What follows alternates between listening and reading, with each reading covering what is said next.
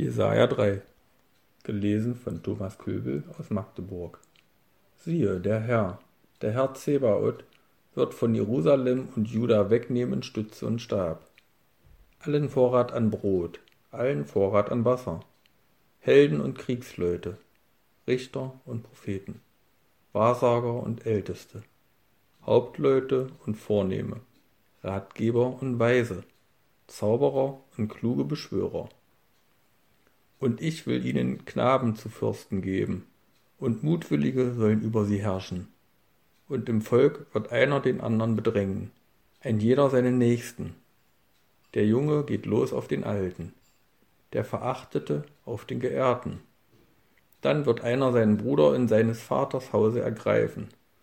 Du hast noch einen Mantel, sei unser Herr, dieser Trümmerhaufen sei unter deiner Hand.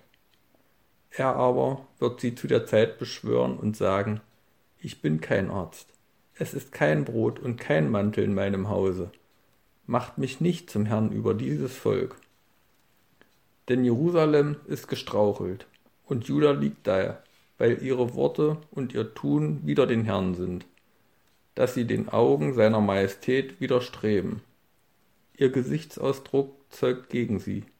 Ihre Sünde rühmen sie sich wie die Leute in Sodom und verbergen sie nicht. Wehe ihnen, denn damit bringen sie sich selbst ins Unglück. Wohl den Gerechten, sie haben es gut, denn sie werden die Frucht ihrer Werke genießen. Wehe aber den Gottlosen, sie haben es schlecht.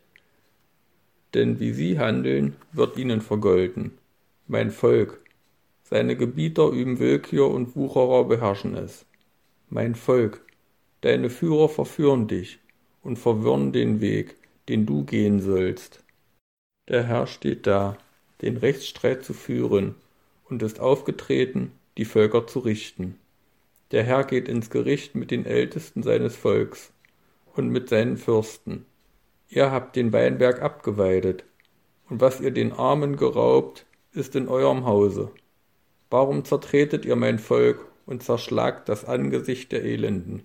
Spricht Gott, der Herr Zebaoth. Und der Herr sprach, weil die Töchter Zions stolz sind und gehen mit aufgerecktem Halse, mit lüsternen Augen, trippeln daher und tänzeln und klimpern mit Spangen an ihren Füßen.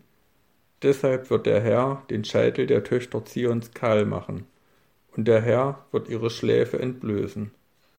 Zu der Zeit wird der Herr den Schmuck der Fußspangen wegnehmen und die Stirnbänder, die kleinen Monde, die Ohrringe, die Armspangen, die Schleier, die Hauben, die Fußkettchen, die Gürtel, die Riechfläschchen, die Amulette, die Fingerringe, die Nasenringe, die Feierkleider, die Mäntel, die Tücher, die Täschchen, die Spiegel, die Hemden, die Kopftücher, die Überwürfe, und es wird Gestank statt Wohlgeruch sein, und ein Strick statt eines Gürtels, und eine Glatze statt lockigem Haars, und statt des Prachtgewandes ein Sack, Brandmal statt Schönheit. Deine Männer werden durchs Schwert fallen, und deine Krieger im Kampf. Und Zions Tore werden trauern und klagen, und sie wird leer und einsam auf der Erde sitzen.